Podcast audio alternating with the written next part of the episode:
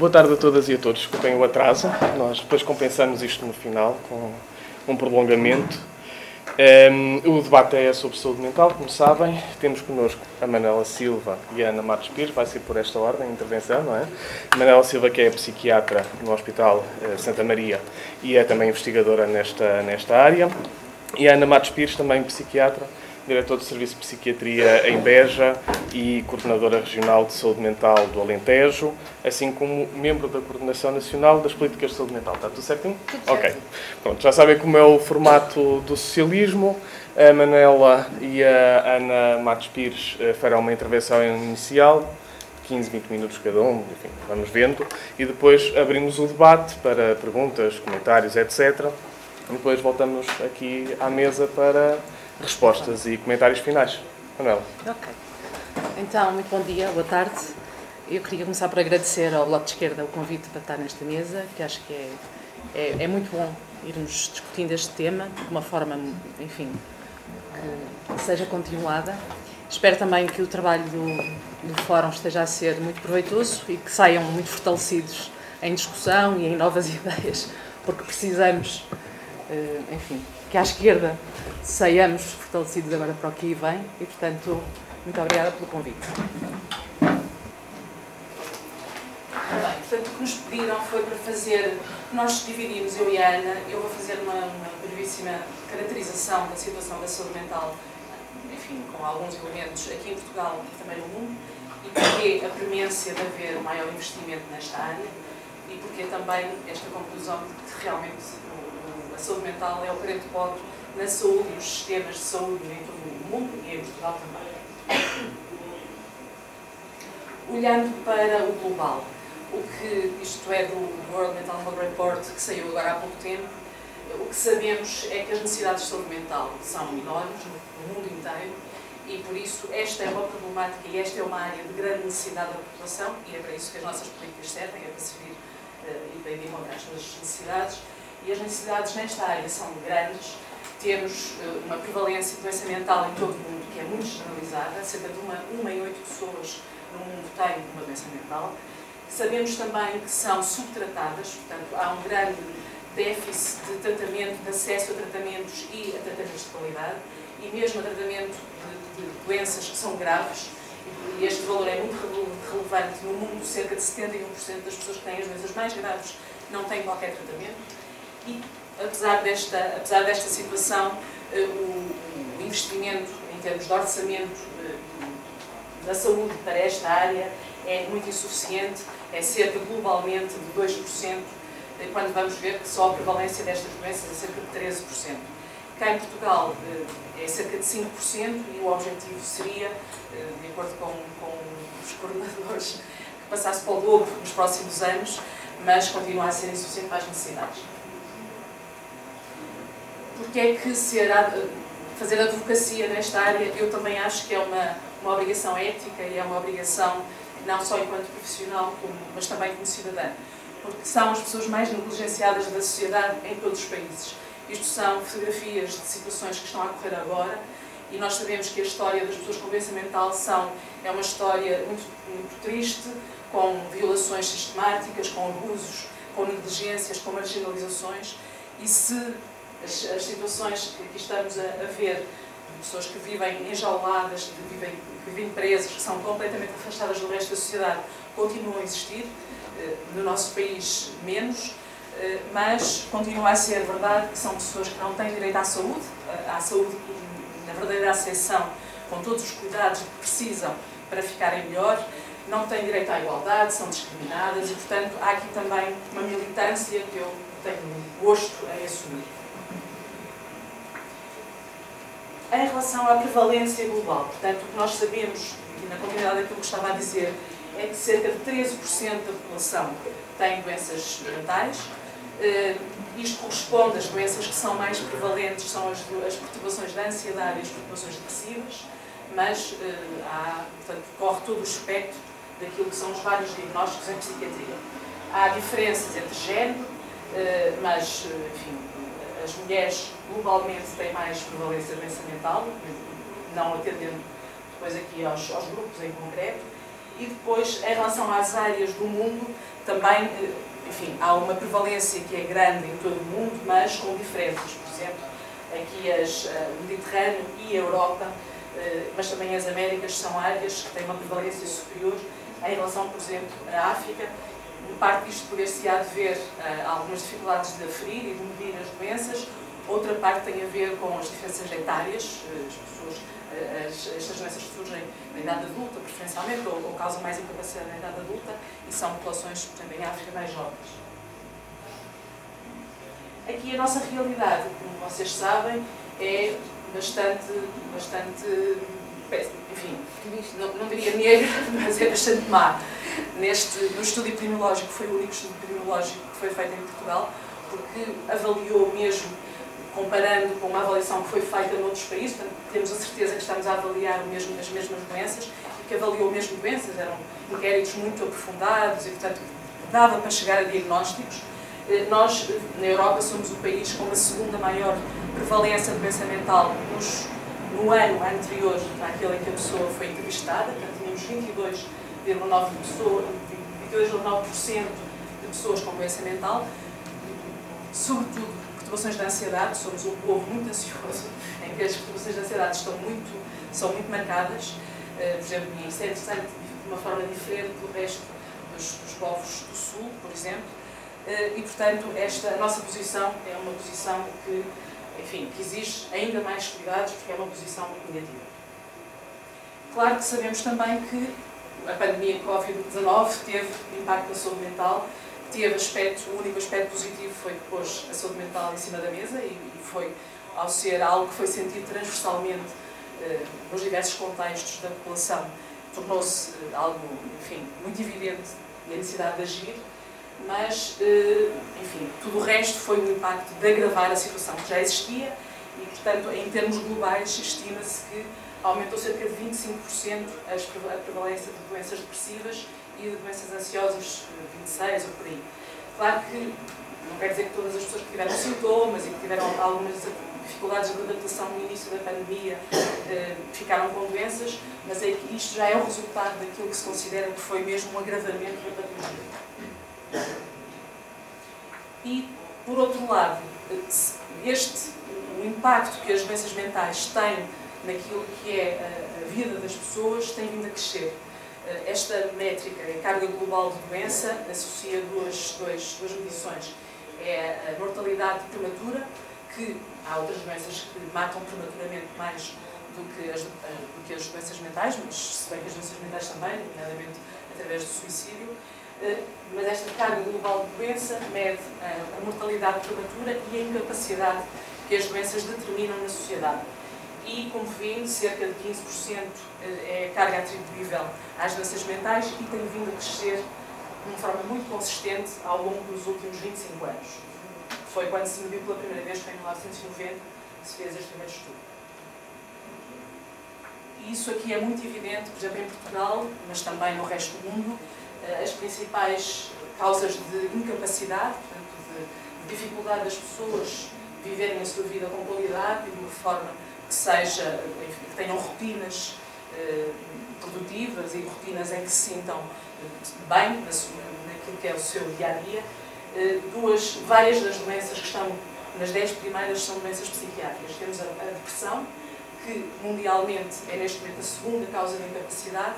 Aqui em Portugal, nestes, nestes, últimos, nestes últimos dados, era a terceira, penso eu. Temos as perturbações da ansiedade, temos a perturbação a doença bipolar, portanto, várias das primeiras 10 causas são doenças psiquiátricas. Portanto, perante isto, é preciso agir mais do que temos feito. Tem havido pouco investimento, tem havido alguma negligência em relação a esta necessidade, pouca noção, eh, mas estes vários estudos que têm sido desenvolvidos nos últimos anos têm tornado muito evidente a necessidade de, de intervir mais para reduzir eh, esta carga da doença mental que existe em todas as sociedades. E para isso nós temos que agir a vários níveis. Portanto, é, costuma dizer-se que a saúde mental existe ao longo de um contínuo, temos a saúde mental positiva, temos quando, enfim, que é um estado de bem-estar mental, eh, temos algum sofrimento que ainda não é doença, não é? Temos quando há uma constelação de sintomas, passamos a ter uma doença, um que corresponde a um diagnóstico determinado, e as doenças podem determinar incapacidades maiores ou menores. E, portanto, para melhorar a situação globalmente, nós temos que investir e que melhorar a estes vários níveis, quer eh, promovendo melhores condições para que não se desenvolva sofrimento psicológico e doença mental, quer quando as pessoas desenvolvem doença mental, podendo contribuir para que haja uma remissão da sintomatologia, mas depois que haja uma recuperação. Não interessa só que as pessoas uma pessoa que tem uma, uma, esquizofrenia, por exemplo, que esteja sem sintomas, que esteja a fazer uma medicação, mas que depois consiga recuperar um papel, um, um, destino na sua vida, um propósito para a sua vida, e para isso precisa de vários apoios para isso ser concretizado.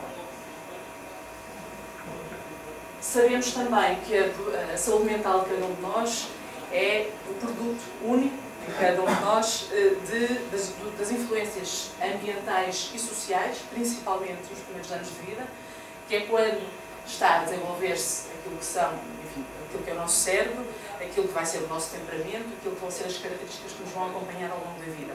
E, portanto, é eh, claro que isso depende, estes vários fatores têm uma base genética, uma base biológica, mas que vão interagindo com as primeiras experiências que temos para depois determinar aquilo que vai ser a nossa maior capacidade de gerir o stress, a nossa maior capacidade de nos adaptarmos às várias dificuldades que a vida toda a gente comporta. E, portanto, há aqui vários, isto são os vários fatores que vão confluir e todos eles são passíveis, em alguma fase, de serem eh, foco de promoção e de melhorar aquilo que pode ser voluntário para as pessoas. E muito importante, e tem sido também uma área que eu lembro quando, quando para a psiquiatria, nunca se falava dos determinantes sociais da saúde mental. Era tudo biológico, era tudo. Pronto, a pessoa nascia com pelo menos era assim que eu, que eu, que eu lembro mais ou menos ser arrumado. Lá criar experiências com a mãe, mas mesmo isso era, não se podia mudar muita coisa, não é? Cada um tem a mãe com, em que nasceu. E atualmente tem-se Felizmente também, a cabra da mãe ser sempre a culpada também feliz. Exato, pronto, era, era o mais longe que se ia. Mas isto é muito interessante, eu acho que nos últimos 15 anos explodiu esta investigação sobre os determinantes sociais os determinantes sociais são as condições em que as pessoas nascem, vivem, crescem, trabalham e, portanto, e são aquelas em que é possível modificar alguma coisa, não é? Não, ainda não podemos mudar uh, os genes, ou pelo menos isso, enfim, daqui a uns anos talvez, mas não é isso que, que é possível fazer agora e, portanto, todas as experiências vão determinar aquilo que vai ser a saúde e a resiliência de cada pessoa e, e há muita investigação sobre isto. Que nós sabemos também é que a desvantagem social está associada a pior saúde mental e que é um ciclo que se vai perpetuando e, por isso é que quanto mais baixo na escala social as pessoas estão, pior é a sua saúde mental, ao contrário do que se pensava também aqui há muitos anos, que eram os gestores de topo que viviam com ansiedade e que tinham, às vezes, problemas cardíacos, às vezes têm, mas uh, eram, é, é, muito as pessoas que estão na, mais em baixo na hierarquia social são, sem dúvida, as pessoas que têm mais doença mental. E também, outra forma de melhorarmos a situação é, claro, melhorarmos o acesso a cuidados e o acesso a cuidados de qualidade. O acesso a cuidados tem, depende de vários fatores. Depende, claro, da organização dos, dos serviços e de termos serviços que são mais fácil acesso, que estão mais compreendem as várias intervenções que as pessoas precisam para resolver o seu problema, eh, mas também, isto também é interessante, este acesso também depende de fatores individuais procura. E é importante trabalhar aos dois níveis. Qual é a situação aqui em Portugal? Portanto, ainda dados daquele, do inquérito epidemiológico, é, enfim, o treatment gap, ou seja, a diferença, as pessoas, a diferença entre as pessoas que têm doença e aquelas que conseguem, que se tratam, é muito grande. Cerca de 65% das pessoas com doença psiquiátrica no estudo não tinham tido qualquer tipo de tratamento no, no ano anterior e 33% eram pessoas com doença grave. E, portanto, isto é, é preocupante, claro. Mas também as dificuldades que nós temos e que foram documentadas neste estudo em relação aos atrasos no início do tratamento. Uh, isto é, é um bocadinho até bizarro, mas era os atrasos no início do tratamento de alguém que tem uma depressão era de 4 anos e na perturbação do pânico de 2 anos. Ora, a perturbação do pânico, por exemplo, é uma perturbação altamente tratável, mas altamente incapacitante quando a pessoa tem. Portanto, a média no nosso país ser de dois anos para a pessoa conseguir aceder é algo de muito preocupante realmente, que foram dados que se ficaram a saber com este estudo. E quais são algumas das barreiras que foram aferidas ao tratamento? Eh, as barreiras de tratamento têm a ver eh, com a maior procura ou menor procura de cuidados, dividem-se muitas vezes nestas barreiras de atitude, ou seja, as pessoas procuram ou não procuram porque confiam nos cuidados, porque se sentem confortáveis para procurar, por razões de estigma, por exemplo, não querem ir aos serviços ou não querem, eh, enfim, assumir têm algum tipo de problema, portanto, isto é arrumado nas barreiras de atitude. A necessidade de tratamento é as pessoas perceberem que têm uma, uma doença que é passível de tratamento. E, portanto, é necessário que isso aconteça, a pessoa perceber isso para procurar cuidados. E depois há as barreiras estruturais, que são todas aquelas que têm a ver com conseguir uh, arranjar uma consulta ou haver um, um, centro que dá consultas que é, que é fácil, fácil acesso e tudo mais. E, surpreendentemente, neste estudo epidemiológico, as barreiras principais eram as de atitude, o que também é muito interessante para nós percebermos o que é que precisamos de trabalhar para as pessoas acederem mais cuidados. Portanto, isto não retira uh, a importância da organização e de serviços com mais acesso, mas não há dúvida que há uma relutância, muitas vezes, em procurar cuidados e também, isto também por outro lado, leva-nos a pensar que temos que fazer, organizar cuidados que sejam, se calhar, menos estigmatizantes, mais próximos daquilo que é a vida do dia a dia da pessoa, de mais fácil detecção, e isto também nos encaminha depois para algumas coisas que é preciso fazermos para melhorar a situação.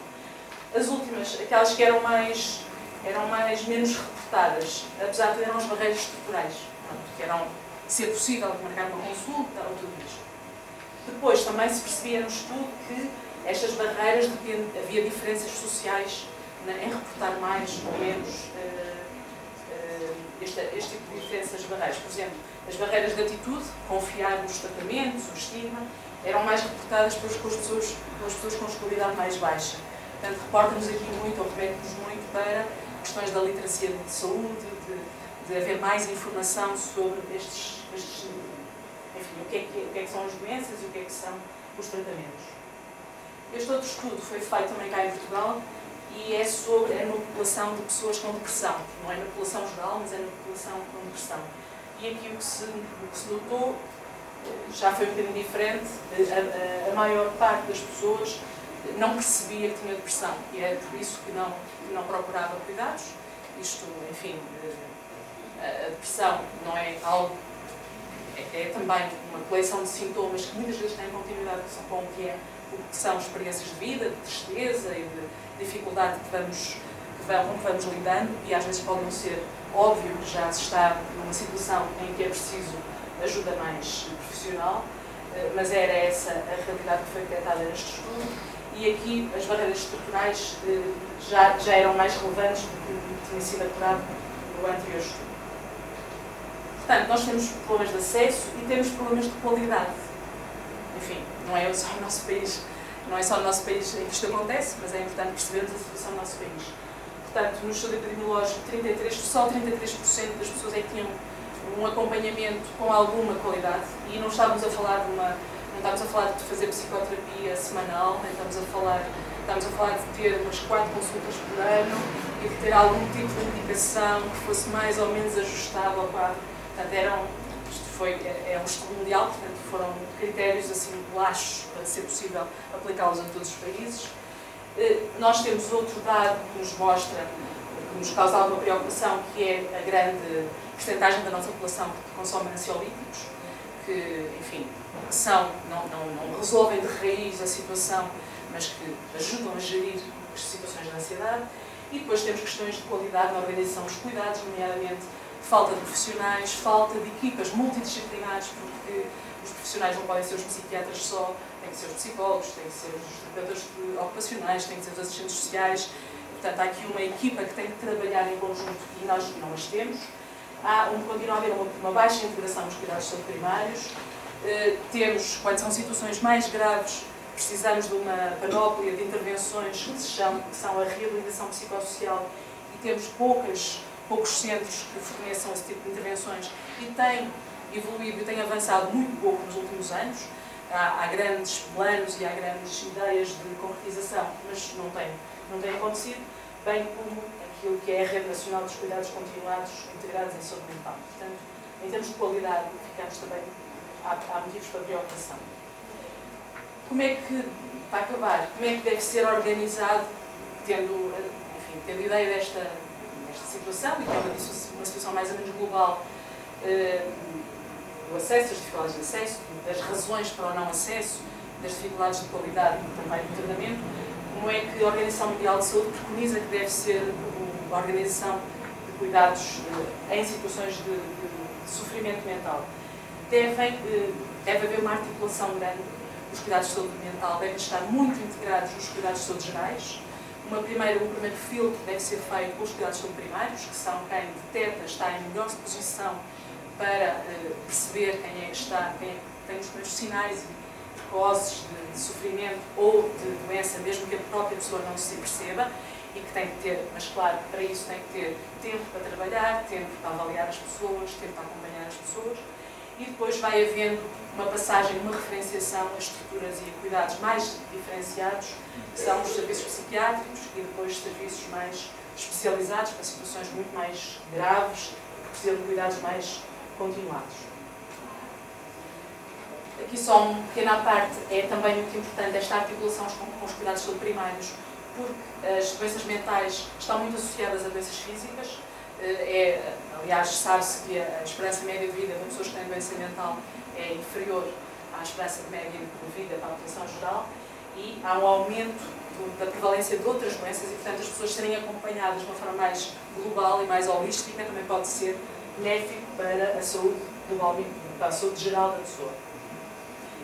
E agora vou passar a Ana Matos Pires que vai falar dos caminhos, mas só dizer que nós realmente estamos numa altura, e isto foi identificado no nosso país já há, há 20, 30 anos, nós temos legislação boa e planos bons uh, a apontar para estes caminhos, mas nós estamos numa altura em que precisamos de passar de um modelo do século XX em que as pessoas iam a umas consultas que muitas vezes eram muito afastadas, ou melhor, situações bem graves, eram internados num sítio muito longínquo do resto da sociedade, se calhar ficavam lá o resto da sua vida, a maior parte, ou então iam, estavam lá longas temporadas, depois vinham a umas consultas, mas era uma coisa com, com pouca continuidade, em que os técnicos estavam dentro dos hospitais eh, à espera que as pessoas acontecessem e, e viessem ter com eles.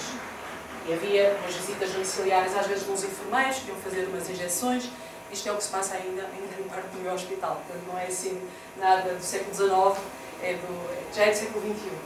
E realmente vamos precisar de, até pelas, aquilo que fui tentando apresentar, é para um modelo de grande integração, em que as pessoas realmente têm acesso a, a hospitais, quando têm uma descompensação, e, e, e é porque é importante ser hospitais gerais porque têm acesso a uma panóplia de outras especialidades que vão tratando as comorbilidades, portanto, é muito mais seguro estar internado num hospital geral do que num hospital que não tenha outras especialidades, mas a maior parte da, do acompanhamento da pessoa tem que ser fora do hospital. Tem que ser fora do hospital, assegurando que as pessoas têm consultas, assegurando que são, que são eh, cuidadas em termos de outras necessidades, das necessidades de apoio para a formação profissional, para procurar um emprego, para procurar uma casa quando isso é um problema, procurar esta parte vocacional.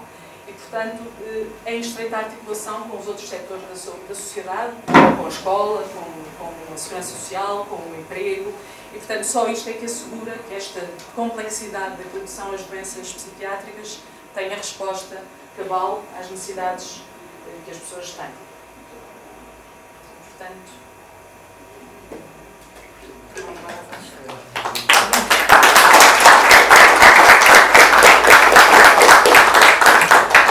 que deixar fazer uma coisa. Como isto vai terminar, se os meus jovens são possível, eu vou precisar para ter mais foco, porque senão daqui a bocado não calo e começam todos a patear.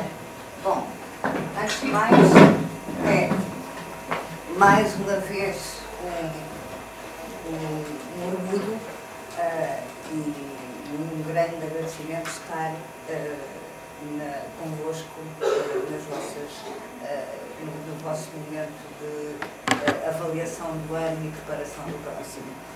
não é a primeira vez e isso deixa-me muito contente. deixa-me particularmente contente também porque isto é uma coisa que eu quero dizer publicamente que se neste momento eu estou aqui também, não, não posso uh, clivar a minha personalidade, também como elemento da Coordenação Nacional das Políticas de Saúde Mental, que obviamente é uma, uh, uma estrutura dependente do Ministério da Saúde, uh, há uma pessoa nesta sala que muito contribuiu para que a pandemia foi o grande pontapé de saída, foi o efeito secundário da pandemia foi a saúde mental tornar-se fecha. Vamos lá ver se a gente aguenta, aguenta este estatuto. Antes, antes da pandemia havia vontade política e vontade técnica e uma das pessoas que mais apoiou a vontade técnica politicamente foi o Magés e foi o Magés na sua qualidade de deputado do Bloco de Esquerda. E isso é uma coisa que é preciso que seja dito. não houve ninguém na anterior legislatura a trabalhar tanto com a saúde mental como astronómica. E, sobretudo, a fazer uma coisa muito importante, a perceber que é preciso, nas áreas mais técnicas, nós ligarmos a política à técnica. E que aquilo que eventualmente pode parecer uma boa solução política, nem se, e da saúde, isso é muito importante, Bruna ajuda-me a lavar na cabeça, uh, uh, na, nas, em saúde isso é muito importante, a ligação uh, daquilo que são as decisões de avaliação política com aquilo que é a melhor prática possível em saúde. Ora, eu vou, respondendo à ah, bom, primeiro vou pôr aqui, primeiro ainda descobrir.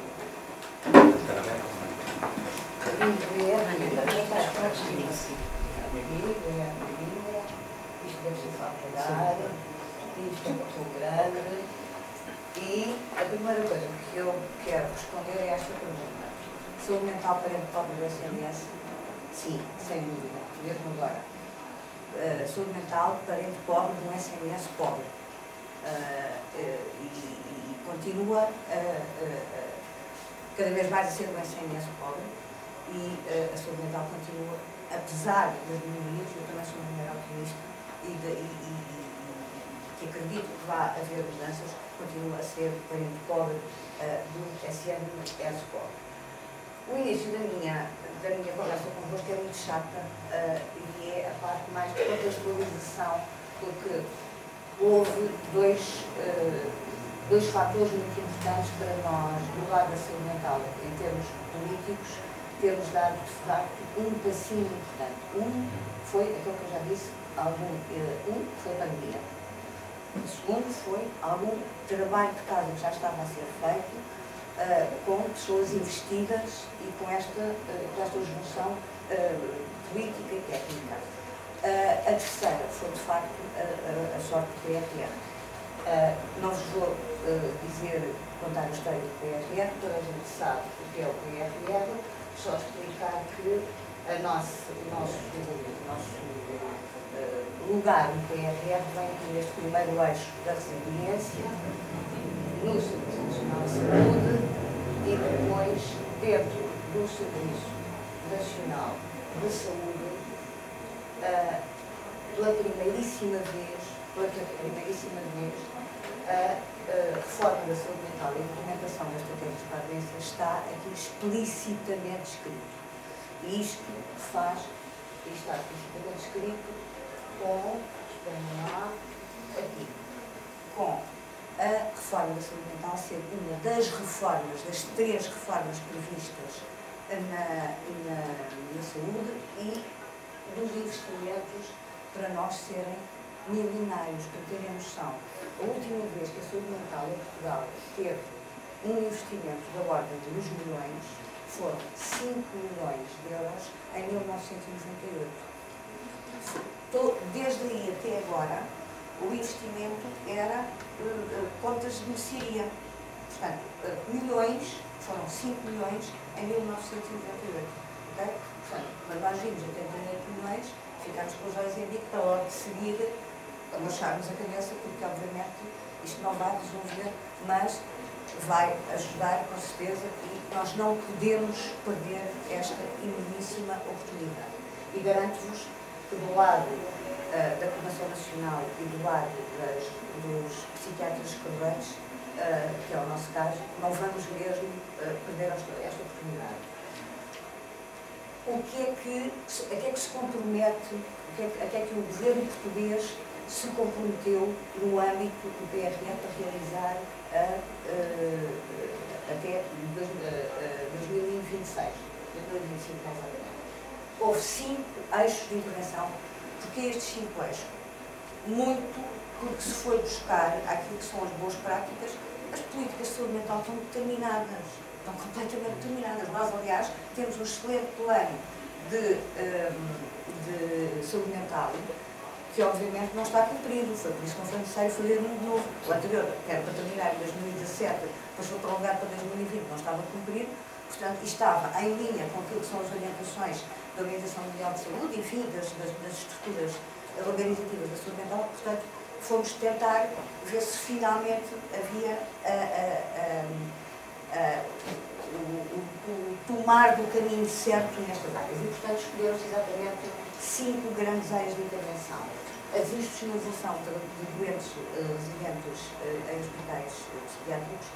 a Manuela falava de mudar da, da, da, da psiquiatria da saúde mental do século XX para o século XXI. Houve um passo muito importante na psiquiatria nacional no século XX, que foi o fecho dos hospitais psiquiátricos. A integração da psiquiatria do serviço de saúde mental em hospitais gerais foram uma mais-valia enorme. Porque, se é verdade que o meio é muito importante no adoecer, eh, no adoecer psiquiátrico e na manutenção de uma boa saúde mental, nós adoecemos psiquiatricamente porque temos uma coisa chamada cérebro. Se não tivéssemos uma coisa chamada cérebro, não adoecíamos psiquiatricamente. Não é? Não é a, a, a, lógica não é a mesma que a neurologia, porque se o pensamento tivesse um ladinho como centro da fala, já lá tínhamos chegado, não é? A, emoção, se estivesse lá no sítio, o Broca já descobriu isso no século XIX, também já tinha havido um gajo esperto para descobrir, mas há, de facto, uma materialização física para nós podermos adoecer. E, portanto, esta integração nos hospitais teve do meu ponto de vista, foi o primeiro passo importante e teve, por um lado, um efeito muito importante na, na luta contra o estigma, por um lado, por outro lado, no apoio uh, dos doentes mentais graves, nomeadamente aqueles que precisam estar internados, com o apoio das outras especialidades médicas e, por outro lado, a colaboração da psiquiatria com outras especialidades médicas. 50% da patologia tiroideia é diagnosticada com uma doença psiquiátrica, que são também coisas que a depressão pós-ABC é uma entidade clínica que está, portanto, é, isto parecendo que não, e para quem está mais fora do, do assunto, pode não parecer tão importante, mas foi de facto muito importante este, uh, este uh, acabar com estes asilos dos quais restam neste momento em Portugal dois que não têm nada a ver com a perspectiva asilar anterior, que é o CHPL, o Hospital de Matos, e que é o Hospital de Lemos. E que esperemos que até ao final deste uh, sejam finalmente terminados e que os 42 serviços locais de saúde mental que já existem no país, uh, em hospitais gerais, uh, sejam a realidade completa. Portanto, existe a lição de diversos clientes, concluir a cobertura nacional dos serviços de saúde mental local, alargar a rede nacional de cuidados continuados em da saúde mental Uh, mas acho que já é um desafio para fazermos uma coisa sobre isto, porque isto tentando com mais eficácia é pessimamente resolvido. Uh, qualificar os internamentos uh, psiquiátricos forenses, para terem noção, apesar disto ser uma área da justiça, Portugal tem sobre a cabeça pesadas coimas.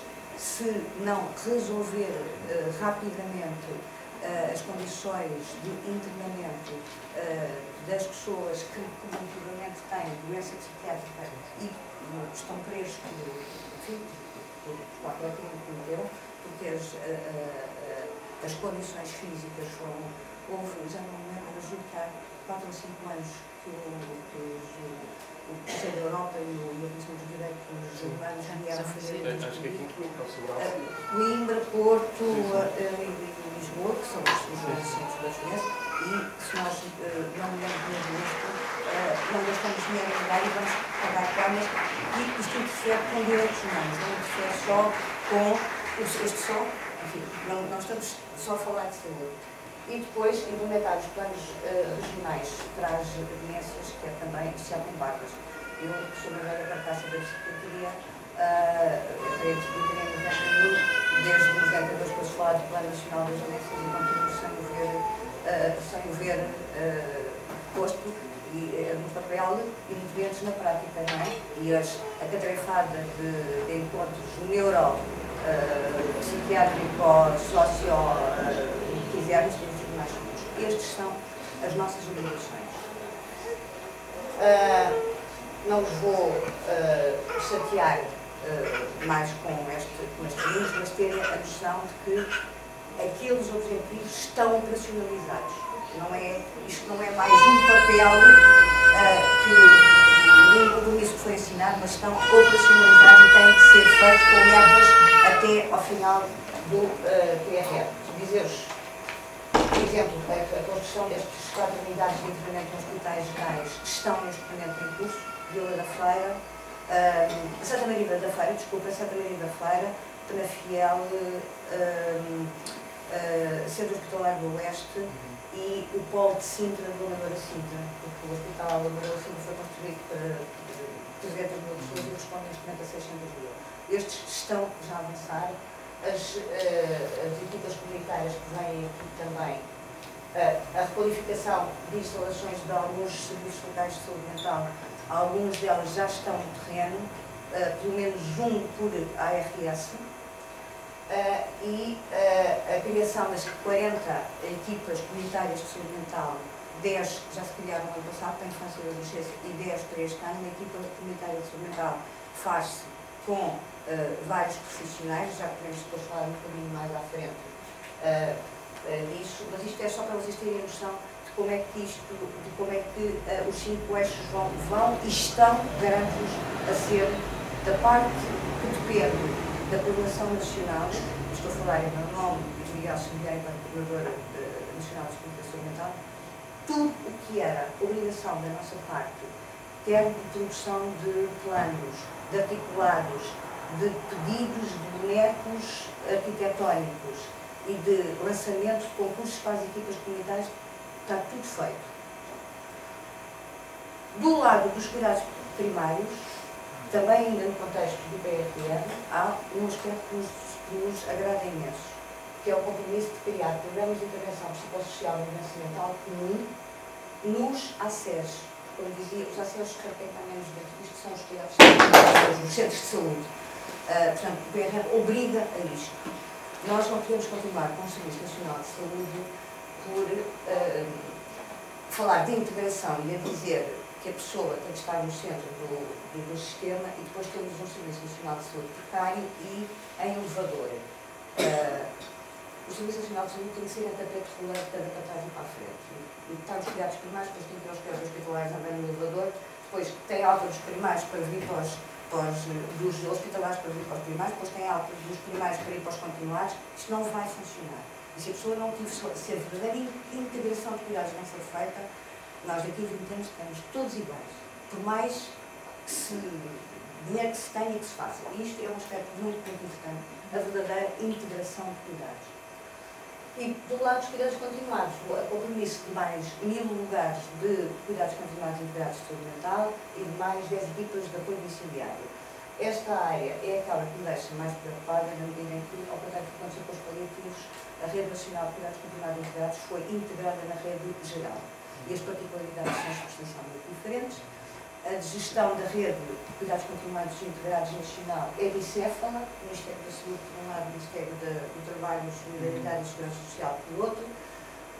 Os 50% do Ministério da Saúde, quer na rede geral, quer na rede de cuidados continuados e integrados de saúde mental, é entregue na totalidade, os 50% do Ministério da Segurança Social, sabemos assim, as pessoas vão ser avaliadas e têm um monte de três tijolos e chama-se uma casa Uh, e, portanto, tem que participar com um X. Enquanto o Ministério da Saúde, uh, os seus 50% são dados na totalidade, do outro lado, não. E há, no que aos direitos mentais diz respeito, isto é uma, isto é enorme importância. Imaginem-se doentes, sem crítica para a vossa doença, a dizer-vos que precisam de uma estrutura de reabilitativa e depois obrigam-vos a pagar. Não é? Andámos nós, e nomeadamente uma vez, a lutar pela gratuidade dos ativos psicóticos para os doentes mentais graves. E agora fazemos pagar os cuidados continuados integrados. Doentes mentais não pagam taxas moderadoras há não sei quanto tempo, deixaram de pagar ativos psicóticos injetáveis e continuam a pagar cuidados continuados integrados. Já não falar na, não se abre uma estrutura uh, porque uh, há um, um, degrau que tem mais 10 centímetros do que aquilo que vem no, e, e, por causa disso não se abre uma estrutura para 30 pessoas. Isto passa-se, não estou a inventar, passa-se. Ok? Portanto, isto é a área que eu tenho mais ver. Bom, depois da história desta ajuda do PRR, houve, no final do ano passado, a saída de um documento legal muito importante e aí o trabalho de casa político que tinha sido feito ao longo dos quatro anos anteriores foi muito importante, que é o decreto-lei 113 que dá uma volta completa na organização dos cuidados, na organização dos cuidados de saúde mental no âmbito do SMS em Portugal. E uma das coisas, uma das inovações que veio foi, por exemplo, a criação dos uh, conselhos locais de saúde mental, obrigatoriedade da existência de conselhos locais de saúde mental, que são da responsabilidade da autarquia, são da responsabilidade da SIM, da Comissão Intermunicipal, então da área metropolitana do Porto de Lisboa, uh, e depois integram pessoas do trabalho, da escola, da CPCJ, do Serviço Local de Saúde Mental. Isto responsabiliza imenso. Acho que isto foi uma das grandes, das grandes conquistas deste, deste decreto e a especificação do que é, que é uma equipa comunitária de saúde mental, que uma equipa comunitária de saúde mental precisa de psiquiatras, psicólogos, enfermeiros, especialistas, de terapeutas ocupacionais, de assistentes sociais, de assistentes técnicos, e é isso que se chama, e vem completamente definido. Uma, uma equipa de comunitária de saúde mental não é um psiquiatra. Okay?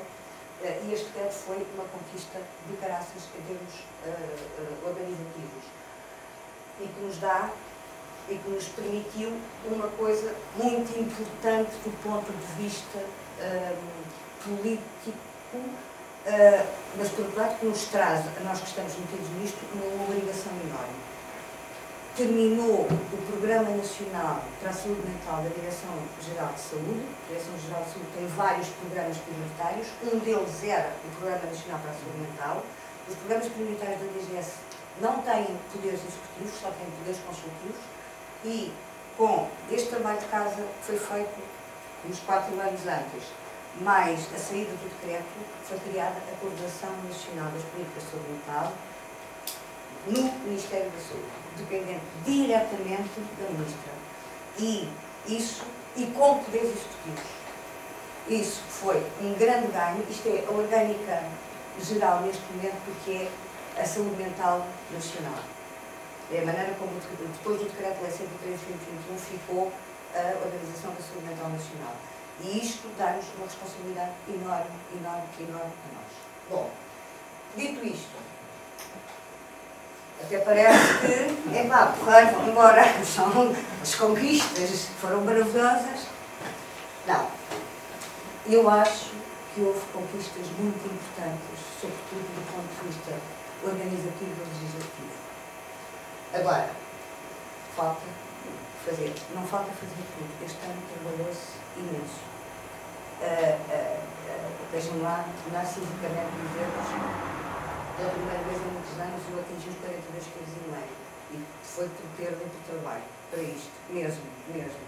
Conseguiu-se muita coisa, mas estamos, não podemos parar estamos na base. Não podemos largar o osso. Dizer outra coisa, o PRR não paga recursos humanos. Não paga recursos humanos. Paga paredes, reabilitações de.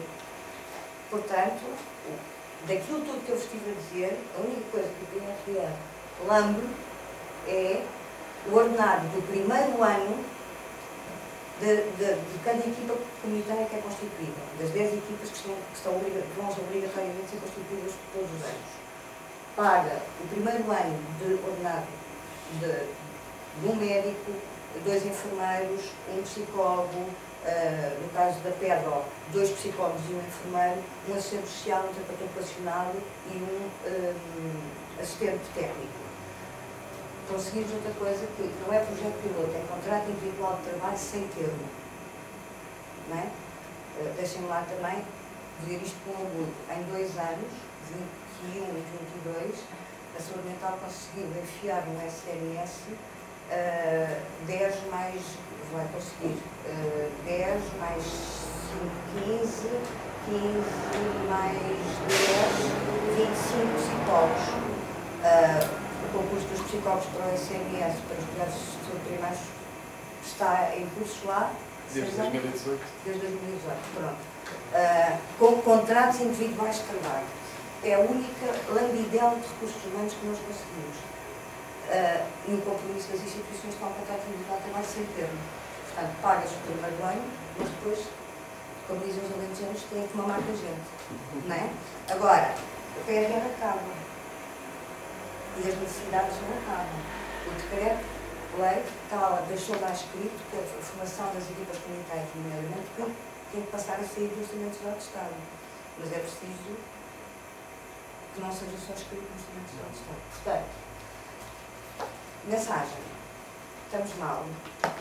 Uh, estamos numa altura que eu quero acreditar, que eu acredito, não é que que eu acredito que é melhor do que nunca. Não podemos negar hoje e saber que em saúde mental a grande, o nosso grande trunfo de trabalho são as pessoas. Nós trabalhamos pessoas por pessoas. Não precisamos de grandes maquinarias, não precisamos de grandes. Precisamos de bons espaços e de pessoas, pessoas, técnicos. E técnicos não são só psiquiatras, e técnicos não são só psicólogos. Ok? E se nós tivermos, daqui a 20 anos estamos iguais. Sem recursos humanos não há saúde mental. Sem saúde mental não há saúde. E vou falar.